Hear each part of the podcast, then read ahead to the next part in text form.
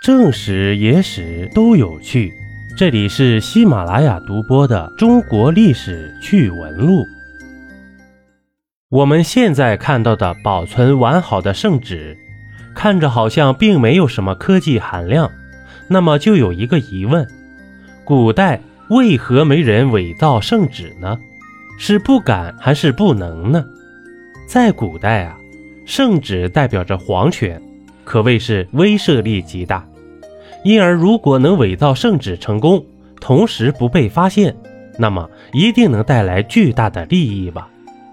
然而，纵观中国几千年的历史，虽然当时科技非常不发达，但却从未听说有人伪造过圣旨，这又是为什么呢？首先来说，伪造圣旨的难度极大。我们在看古装剧时，经常听到圣旨的第一句话，永远都是“奉天承运，皇帝诏曰”。那么，其中这个“奉”字儿便很有讲究，可以说是圣旨的防伪标志了。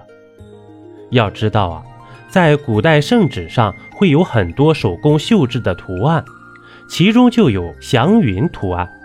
而所有圣旨的“奉”字儿，永远都是在那一朵祥云上的，而且“凤”字儿也是手工绣制的，在不同的圣旨上，它和祥云的位置也不尽相同。因此啊，想要造假圣旨的古代人，如果没有内行人的帮助，可以说难度极大。而这些懂得制造圣旨的内行人，因为责任重大，往往会被严格管控。普通人呢，根本接触不到啊。另外，如果他们串通外人被发现了，处罚也是非常严厉的，因而他们也不敢去以身犯险。其次，圣旨除了缝制技艺特殊之外，所选用的布料也是极为稀少和贵重的，比如圣旨上卷轴多是采用玉石、犀牛角、金子等贵重材料，因而。普通人根本承担不起呀，而能承担得起的那些达官显贵们，又显然不会放着好好的财富和地位不要，冒着全族被诛的风险去伪造一份假圣旨吧。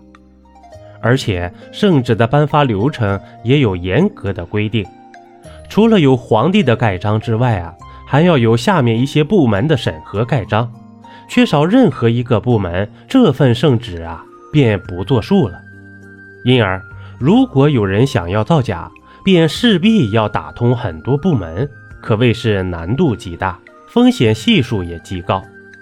最后还有一点就是，圣旨在宣读完毕以后，便会被那些被宣读的官员妥善保存。要知道，在古代丢失圣旨可是大罪，轻则流放，重则砍头。